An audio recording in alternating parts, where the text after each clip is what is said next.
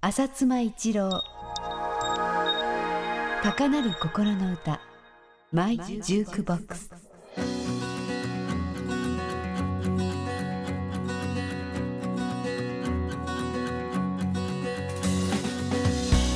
こんにちは。フジパシフィックミュージックの浅妻一郎です。この番組では私が今まで聴いてきて思い出に残る曲あるいは思い出深い人たちとのエピソードなどをお話ししていきたいと思っています。今日はですねカーペンターズのクロスユーについて、えー、お話したいと思いますクロスユーってのはご存知の通りバート・バカラックハル・デイビッドのコンビが1963年に、まあ、リチャード・シェンバレンっていうドクター・キルディアっていうテレビドラマがあってそのキルディア先生をやってた役者に歌わしたもんで、まあ、残念ながらヒットにはならなかったんですけど日本でもある程度話題になった曲があります。えでこの曲がですねなんでカーペンターズがレコーディングするようになったかっていう話が結構面白くてですね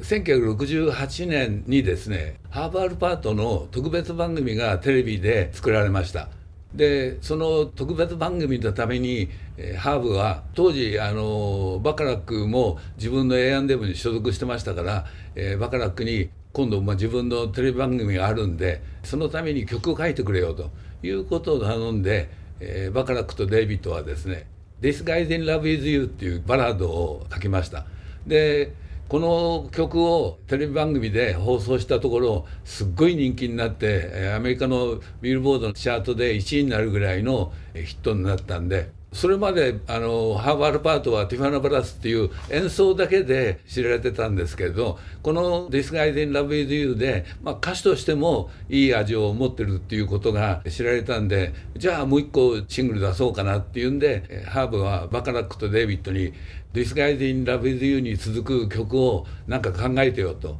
いうふうに言ったわけです。そしたらですねバカラックとハル・デイビッドはいろいろ考えてえー、その63年にリチャード・チェンバリンに書いた「えー、クロス・ユーはどうだろう」というんでこの曲どうだいって、えー、渡したわけです。ところがハーブはですね見たらですねうーん曲はいいけどこの詩はなちょっと俺には詩が幼すぎるんじゃないかと言ってあのバート悪いけどこれ詩が俺には向かないからパスするわって言ってレコーディングの話は、えー、なくなったわけです。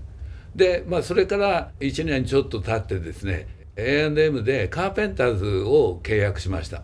一番最初はあのビートルズの「ティケットライド」をリチャードがアレンジして、まあ、現代風にやっぱりなかなかしゃれたアレンジで面白い、え、バージョンでしたけどでその音をハーブ・アルパートが聞いた時そうだ俺がバートに売り込まれた「 Close to You」を彼らに歌わしたらそのカレンのボーカルだったらあの詩もぴったりだし絶対いいやっていうんでハーブ・アルパートはリチャードとそれからプロデューサーだったジャック・ドハーティっていう2人にこの曲をぜひ次のシングルでやれよということで、えー、進めたわけです。ですからハーバール・パートが自分の番組で「デス・ガイデン・ラブ・イズ・ユー」を歌ってなければ、えー、この曲がリチャードのとこに行ったかどうかっていうのはとっても疑問であいろんなことがいろんなことにつながって面白いなっていうことを僕は面白がってるわけです。ということでクロスというはまあさっきも言ったようにカレンのボーカルもいいんですけれどやっぱりリチャードのアレンジがとっても優れててリチャードの音楽的なセンスとそれからカレンの声質とそのボーカル力っていうのがこの曲をすごい見事なものに仕上げてるわけです。この日本語のタイトルの「遥かなる影」っていうタイトルですけどこれ実はですねカーペンターズのために作られたタイトルではなくてですね1963年にリチャード・シェンバレンがオリジナルで出した時に当時、まあ、MGM レコードから出たんですけど発売元だった日本コロンビアの洋楽担当者が付けたタイトルをカーペンターズの担当だったキングレコードの神梅健さんがこれはこのまま使うべきだろうっていう、まあ、ある種の、え、先輩へのオマージュでそのまま「遥かなる影」というのを使って出したわけで今でこそアメリカの曲に日本語のタイトルをつけるなんていうのが少なくなっちゃってるんですけど当時はみんな、洋楽の日本のレコード会社の担当者はどういう日本語をつけるかっていうことに神経を使ってですねいろいろ考えてとっても面白いタイトルもありましたしあよくこんなの思いついたなっていう素晴らしい、タイトルをつけたり、していました。僕も実は、えー、レコード会社の方に頼まれてこれのちょっと日本語題を考えてくださいなんて言われて、えー、いくつもつけてるんですけれど、まあ、自分の中ではハーマンズ・ハーミッツでヒットした「There's a Kind of Hush」っていう曲があるんですけど、えー、これに、え「見つめ合う恋」っていう日本語のタイトルをつけたのがタイトルの中じゃ、えー、一番いいもんじゃなかったかなというふうに思っているわけです。バカラックですけれど実は彼92歳になるんですけどこの前2005年に「At This Time」っていうフルアルバムを出したんですけど、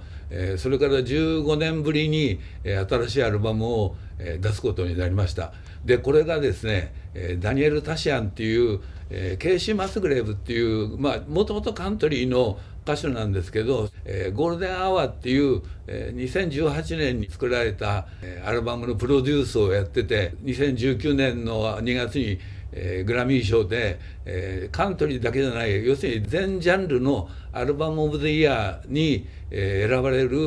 プロデュースをしているのがダニエル・タシアンでそのダニエル・タシアンとバートが組んで、えー、今回「ブルー・アンブララ」っていう、えー、素晴らしいアルバムを作りました。これはですねあの要するにダニエル・タシアンが、えー、単にその詩を書いたっていうだけじゃなくて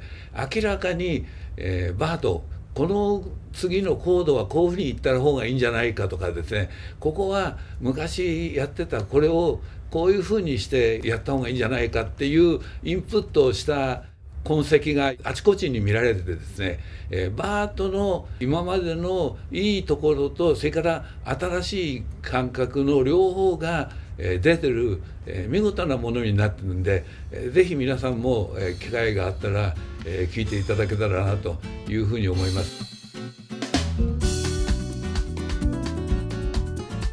浅妻一郎高鳴る心の歌マイジュークボックス次回もお楽しみに。Thank you.